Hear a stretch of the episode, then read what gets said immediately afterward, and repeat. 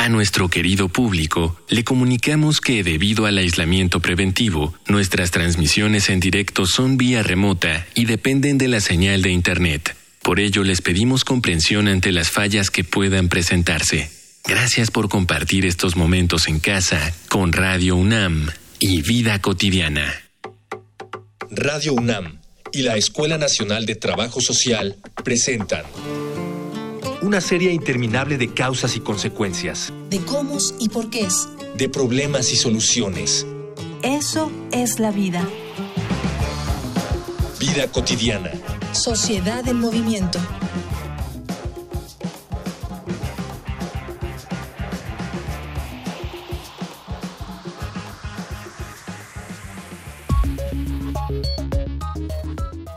Nos enfrentamos a un inminente problema de salud pública Aun si la solución a la crisis provocada por la COVID-19 se encontrara a la vuelta de la esquina, habría que lidiar con las consecuencias, los daños colaterales de las medidas sanitarias. La cuarentena fue hasta ahora el método más efectivo para evitar la propagación del SARS-CoV-2, pero su cumplimiento ocasionó pérdidas económicas que han desembocado en casos severos de estrés, ansiedad y depresión, Aun cuando la vida no corre peligro, la calidad de vida de algunas personas sí se ha visto comprometida. El encarecimiento del costo de vida y la inminente falta de empleo e ingresos, sumado a situaciones negativas como la soledad, la melancolía y la agorafobia, llevan a algunas personas a tomar la drástica decisión de terminar sus vidas como única posibilidad para remediar la situación. En esta emisión de Vida Cotidiana, Sociedad en Movimiento, platicaremos sobre el suicidio y la pandemia con la doctora Marianne Serna Trujillo, académica del área de reflexión universitaria de la Universidad Iberoamericana, y con Eduardo Ignacio Guerrero Troncoso, psicólogo social, egresado de la Universidad de Talca, en Chile. Dialogar para actuar, actuar para resolver.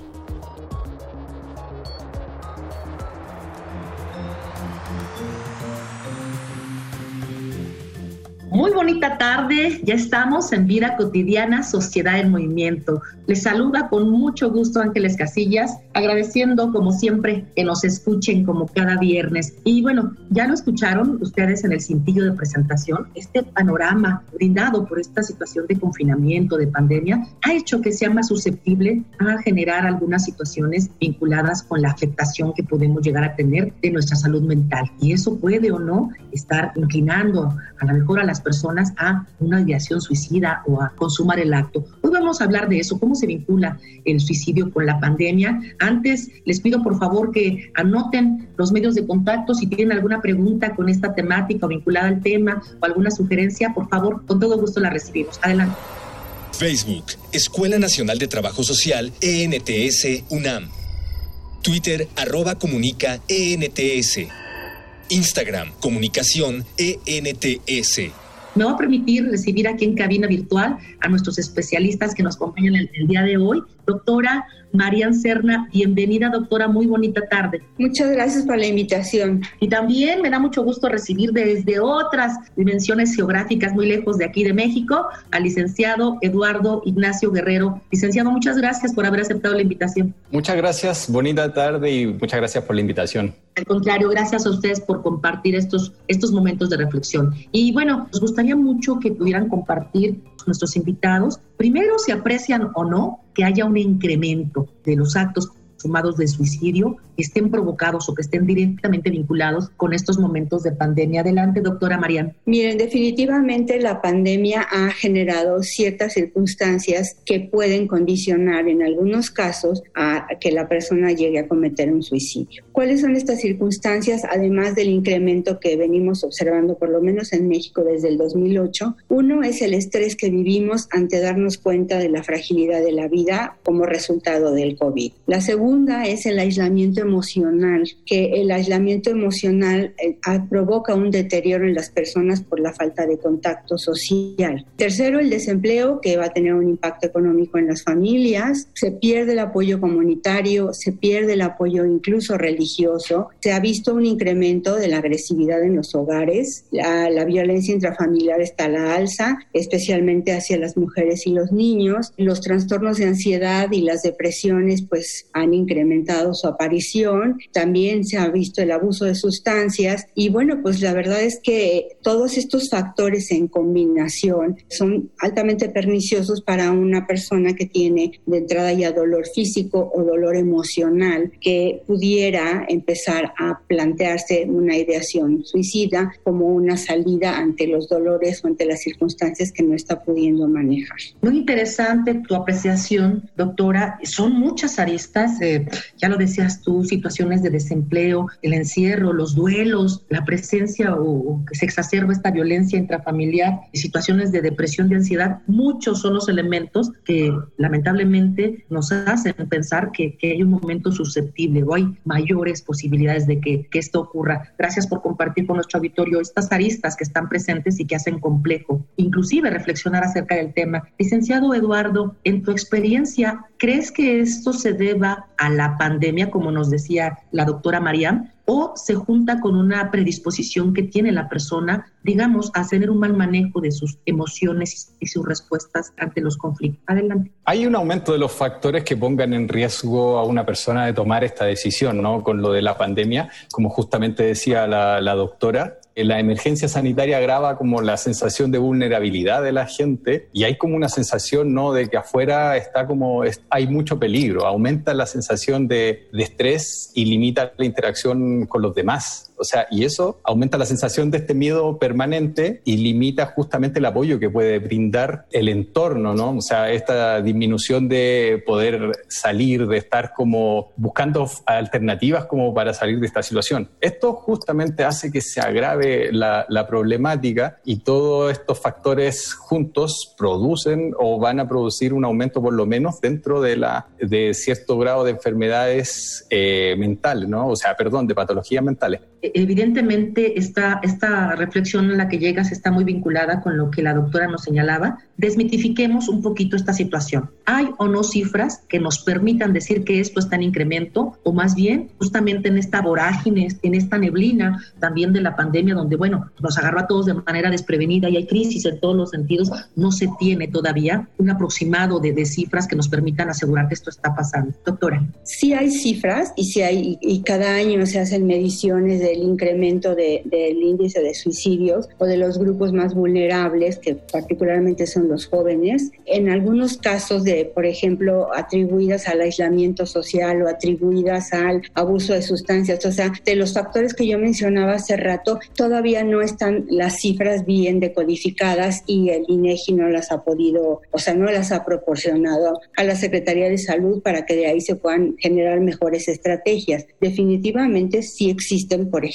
la cifra que la, tasa nacional es del 5.3 por cada 100.000 habitantes, 5.3 personas que se suicidan, que los más afectados de, esta, de este grupo sí son los jóvenes, en un 9.3, los jóvenes de 20 a 24 años, y que de esa población eh, tenemos que eh, los hombres son los que más se suicidan en una proporción del 15.1. Entonces sí existen cifras y bueno, pues las cifras se van moviendo y se van cambiando día a día y afortunadamente los programas de intervención que se están ofreciendo a través de las instancias gubernamentales o a través de, por ejemplo, las universidades, como lo están haciendo ustedes, a través de otras instancias de la sociedad civil, pues están ayudando para que se detengan estas cifras, para que no incrementen con líneas de ayuda y con otras opciones que, se están proporcionando a nivel de sociedad civil. O sea, me parece que es una conflictiva que a todos nos compete ayudar, informar, prevenir en, pocas palabras. Y justamente porque todas y todos estamos interesados en esta situación es que contribuimos desde diferentes trincheras. Me gustaría mucho que el licenciado Dardo nos compartiera estas experiencias, pero antes voy a invitarles a ustedes a datos vinculados con la temática, los datos que se tienen. Vamos a una infografía social. Infografía social. El pasado mes de agosto, el Consejo Nacional de Salud en México previó un incremento de la depresión y de las conductas suicidas a causa de la pandemia. De acuerdo con la Organización Mundial de la Salud, el suicidio se encuentra entre las 20 principales causas de muerte a escala global. Cada 40 segundos, alguien se quita la vida. Carlos Valencia, de la Red Mundial de Suicidólogos, indicó que en nuestro país cada año ocurren unos 7.000 suicidios y especificó que las prevalencias más altas están en Mérida, Yucatán. Especialistas como la psicóloga Stephanie Quintana dio a conocer que a escala global la cifra es alarmante y detalló que son los hombres los que más lo consuman, pues optan por métodos más letales. 76.3% de estos hechos ocurren en las viviendas particulares, desatados por una cadena de comportamientos no necesariamente secuenciales, entre ellos la ideación suicida pasiva, la contemplación activa del propio suicidio y de ahí la preparación y elección de herramientas para concluir con el intento suicida. Por otra parte, los jóvenes han sufrido el mayor impacto emocional durante el confinamiento, de acuerdo con Carmen Fernández, directora general de los Centros de Integración Juvenil. De acuerdo con estadísticas del Instituto Nacional de Estadística y Geografía, para septiembre de 2019, los jóvenes de 20 a 24 años registraban la tasa más alta de suicidios entre toda la población, con 9.3 por cada 100.000 que se encuentran en dicho rango de edad. De este modo, el suicidio es el segundo motivo de muerte de jóvenes de entre 15 y 19 años de edad, solo superado por los accidentes automovilísticos.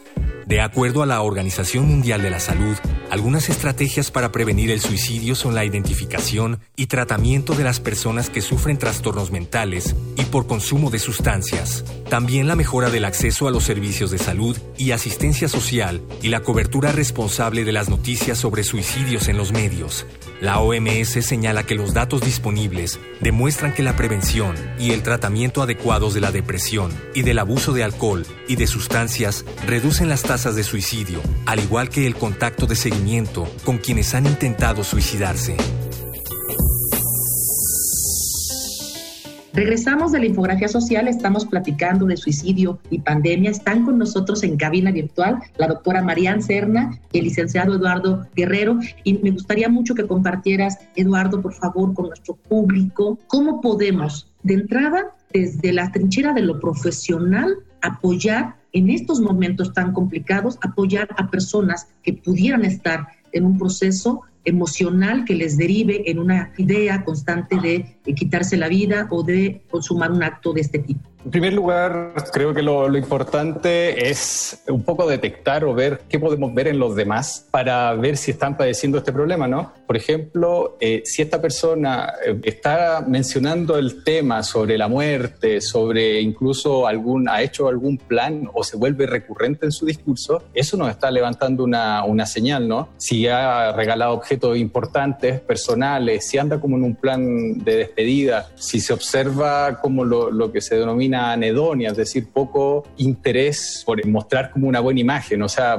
disminuyó la cantidad de su, higiene no está bien, su deseo de verse bien para, para, el resto también está bajo, son como factores ¿no? que nos empiezan a, decir, bueno, aquí, aquí hay algún problema. ¿Cómo podemos ayudar a esta persona? En primer lugar, como escuchando, en primer lugar, porque y ayudando un poco haciendo una, una escucha activa ¿no? con la otra persona. Es decir, eh, probablemente hay que prepararse para escuchar ciertas cosas que, como se ha visto muchas veces, es un tema tabú esto del el, suicidio, entonces alguien tiene que estar preparado, si está notando en, otras personas de que está como en, esta dinámica, ¿no? Con las dinámicas que recién acabo de, nombrar, hay que tener el apoyo, escuchar y también empezar a tomar eh, medidas como restringir el acceso a medios, por ejemplo, de, de suicidios. Si ya pasamos de la ideación suicidia a la planeación suicida, donde ya hay como un detalle muy grande ¿no? de, cómo ir siguiendo esta, esta escalada tenemos que empezar a restringir cierto, el acceso a ciertos medios, medicamentos, armas, eh, eh, plaguicidas, que en Latinoamérica es como frecuente que haya un suicidio por envenenamiento a través de estos elementos. También eh, buscar alguna ayuda porque también esto tiene gran concomitancia con el consumo de alcohol, ¿no? ya nocivo o de otras sustancias que pueden provocar incluso una reacción un poco sin una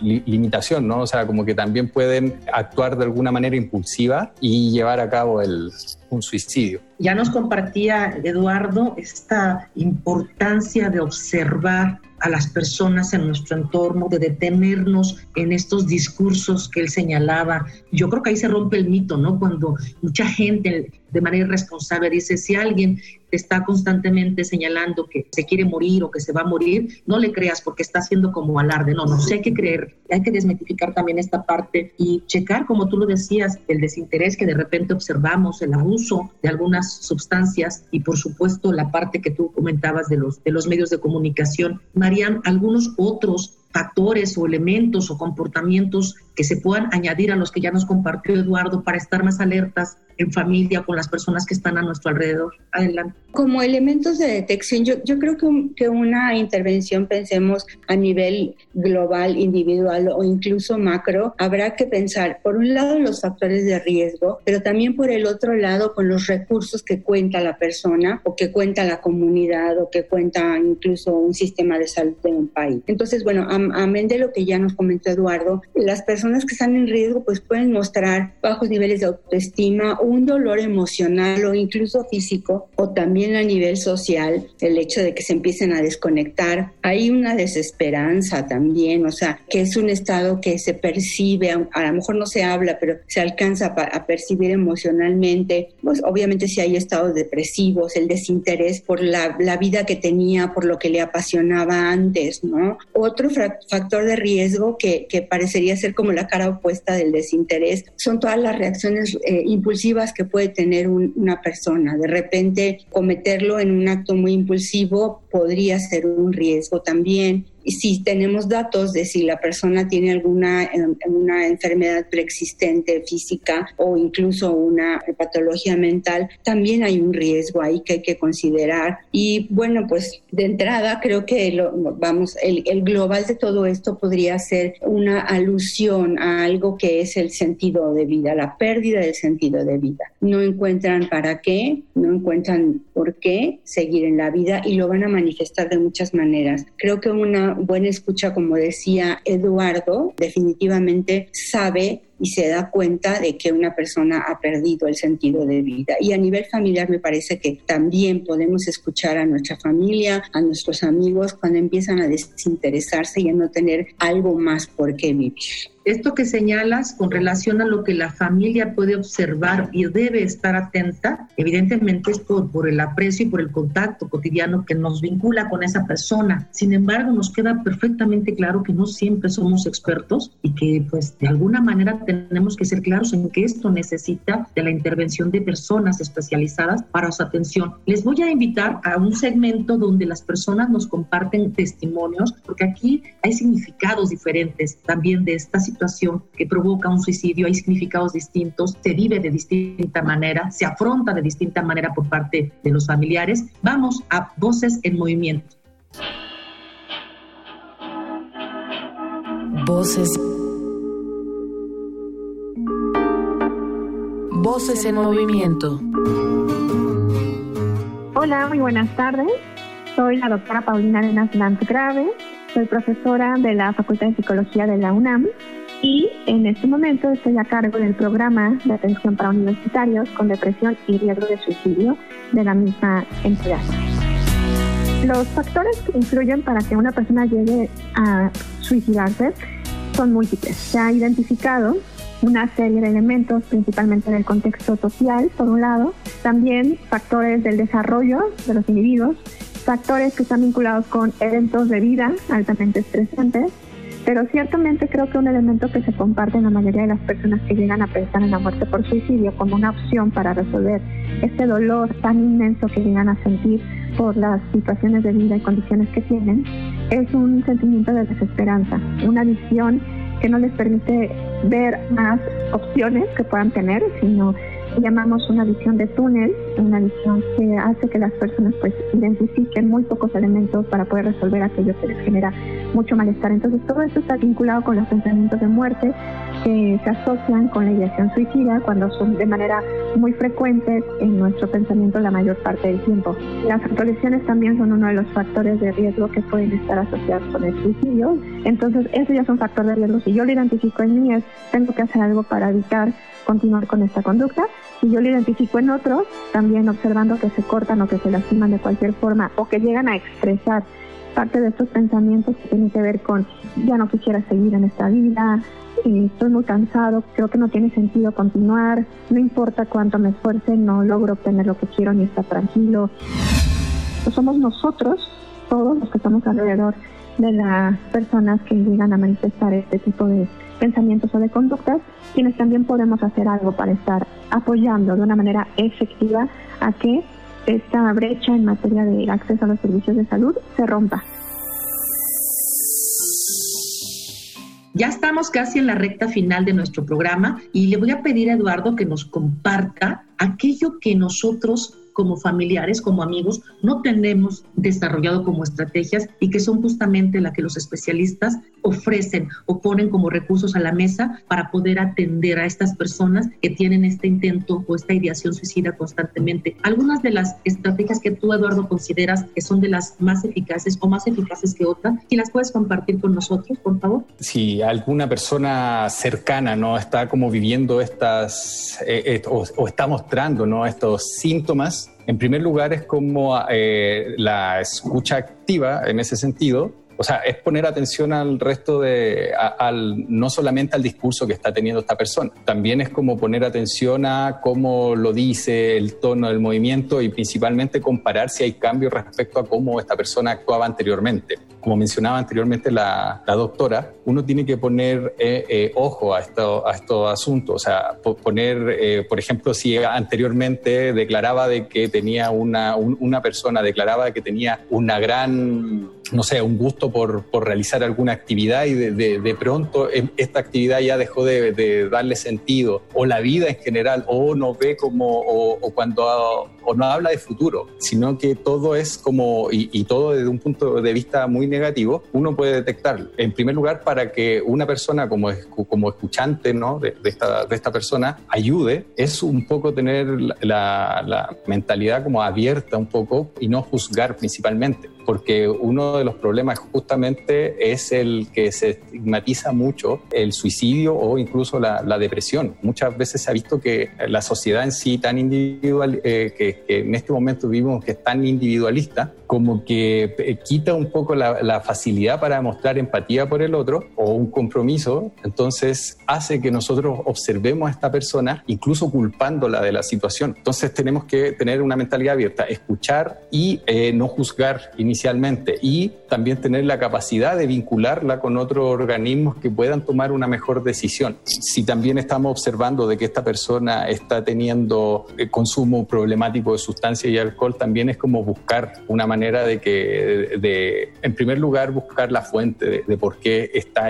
recurriendo a estos mecanismos, porque probablemente ahora justo la pandemia aumentó el consumo de, alcohol, el problemático de, alcohol u otras drogas, como una, una forma de salida, ¿no? de de buscar sentirse mejor. Entonces, creo que una persona para tener una buena forma de escuchar y canalizar bien las necesidades de esta persona que puede estar demostrando ciertos síntomas es escuchar y contactar tal vez con alguna organización que pueda tratar el tema. Y justamente a eso último que señales es a lo que, a lo que quería o, o pretendía llegar con mi pregunta, que sí, uno es la parte de esta escucha activa, de esta observación, pero a mí me gustaría mucho que quedara como un mensaje a toda la gente, a toda nuestra audiencia, a todas las personas que nos escuchan, que debemos fungir como, como el, enlace con otras instancias que se dedican, que atienden, que se han preparado para brindar un apoyo que muchas de las ocasiones eh, ya en la familia estamos limitados a, realizar y que rompiendo mitos, pues hay gente especializada en, en esto. Doctora, desde tu experiencia en el tema, ¿cuáles han sido a lo mejor algunas de las metodologías, métodos o estrategias o terapias que han dado mayor atención a estos intentos suicidas? Bueno, primero que nada tenemos que pensar en el diagnóstico de la persona. ¿Cuáles son los diagnósticos? Como por ejemplo hablar de una depresión. Ese sería un condicionante de, para tener ideación suicida o un acto suicida. Por supuesto que una persona que ha tenido ideación suicida o ha tenido algún intento previo, que eso además quien ha tenido un intento previo tiene un incremento en la posibilidad de que en una segunda o tercera ocasión lo realice, es importante hablar obviamente con su entorno, con su familia, porque lo que decía Eduardo es muy importante, la escucha activa de la familia, yo haría, además de todo lo que él dijo ya, yo pondría mucho énfasis en la mirada de las personas, la mirada que está denotando el, incluso el cómo irse despidiendo, cómo irse dando por vencido, como que ya no hay el brillo en los ojos y entonces la persona ya no muestra el mismo interés. También algo que es muy importante es como quitarle, o sea, toda, eh, eh, darle la posibilidad de habla a la persona sin juzgarla, sin que eso sea un motivo de vergüenza, sin que sea un motivo de que se generen sentimientos de culpa, porque en las familias se generan sentimientos de culpa hacia la persona que está mal o a la persona que está en depresión, por ejemplo, como si no fueran capaces de cuidarlo o de apoyar o ayudarlo a salir adelante y al mismo tiempo la persona que está en problemada se siente culpable. Entonces creo que las cosas se tienen que hablar, o sea, la comunicación abierta, pues evitar los secretos, porque estos temas de salud mental e incluido el suicidio son temas que se manejan a veces con un secretismo muy grande, muy importante. Y por supuesto, como ya decían anteriormente, acudir a las personas especializadas en el tratamiento de las patologías emocionales o psicológicas psicológicas o mentales y especialmente cuando hay toda esta sospecha de suicidio, de temor al suicidio, bueno, pues a las líneas de ayuda que tenemos aquí en, México, tenemos eh, líneas de ayuda telefónica, tenemos líneas de ayuda de, por WhatsApp, que me parece que es muy interesante, sobre todo cuando es entre jóvenes. Los pares son muy buenos para detectar que le está pasando algo a su amigo, a su compañero del colegio, de la universidad. Entonces, algo muy importante es prevenible esta charla que hemos tenido, María, Eduardo, de verdad ha sido, ha tocado muchas fibras, ha sido muy sensible. Me ha encantado cómo se han dirigido a nuestro público ambos para desmitificar, para eliminar prejuicios, para ir fomentando en estos tiempos tan críticos esta escucha activa de la que hablaba Eduardo, de la que reforzaba María, nos quedamos con eso para el cierre de nuestro, de nuestro programa, este exhorto a las familias, el saber que es prevenible y el saber que no están solos. Doctora Marian, muchísimas gracias por haber estado con nosotros y compartir estas reflexiones. Al contrario, muchas gracias por esta invitación y creo que el mensaje para todos es la sociedad, todos podemos participar en la prevención del suicidio. Eduardo Guerrero, yo creo que independientemente de las latitudes, es un fenómeno mundial, es un fenómeno que, que, tiene muchas implicaciones y aristas. Yo te agradezco mucho que de manera tan sensible nos hayas compartido lo que en la familia podemos realizar. Gracias de verdad por haber estado con nosotros, Eduardo. Sí, es muchas gracias a ustedes por la invitación. Y bueno, este, me voy a despedir evidentemente haciendo como siempre un agradecimiento a quienes están en producción, Miguel Alvarado, nuestro productor, en la información Carolina Cortés, Georgina Monroy, el valioso apoyo de la coordinación de Araceli Borja y por supuesto de la maestra Mónica Escobar para hacer posible este programa. Me despido, soy Ángeles Casillas, tengan un excelente fin de semana. Vida cotidiana es una coproducción entre Radio UNAM y la Escuela Nacional de Trabajo Social.